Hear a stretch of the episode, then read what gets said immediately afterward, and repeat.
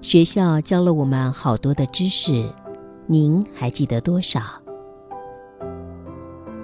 您可曾觉察，唯独生命这个议题，每个人得亲身经历体验才能学会。欢迎收听学校没教的生命课。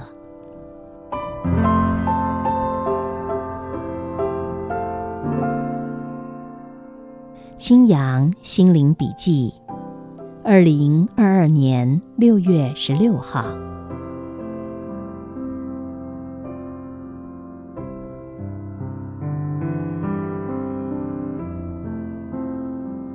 孩子可以轻松的面对传统正规学制吗？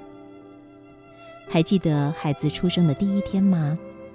你兴奋的、惶恐的进入产房。看着刚从爱妻产道钻出来的 baby，心中涌现满满的爱。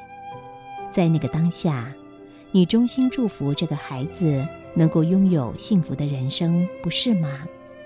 当你面对孩子的教育，祝福依然存在，但却变了调。你如同其他的父母，为了孩子学习知识，积极规划孩子进入名校。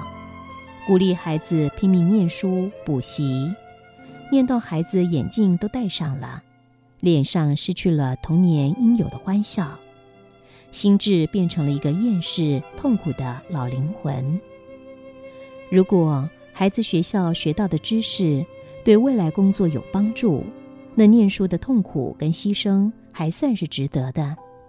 但如果相反的，孩子学到的知识，不但绝大部分都忘了，而且对未来的工作用处不大，那辛苦的学习岂不是得不偿失吗？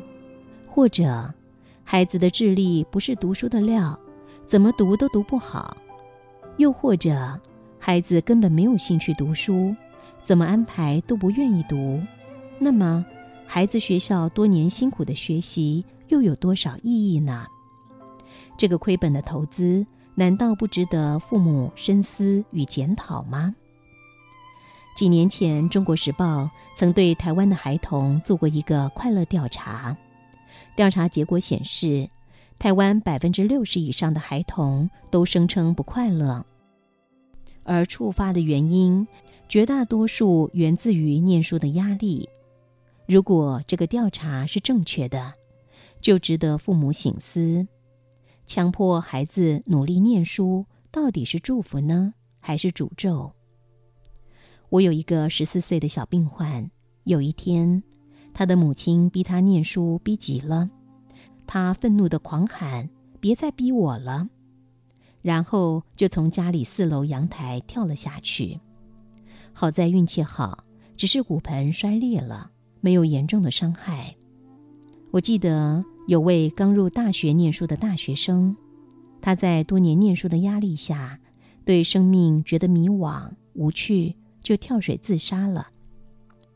好在很快的就被救了起来。这样令人感慨心酸的例子比比皆是。面对这个普世现象，豁达智慧的父母该如何应对？也许。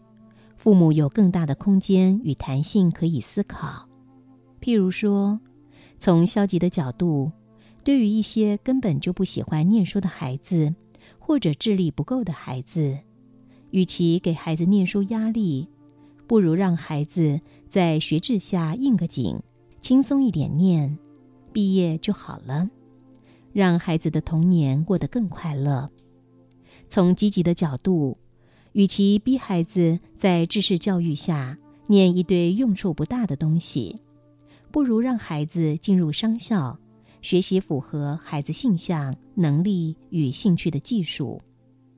对父母而言，这种因材施教的学习模式，不是更有智慧吗？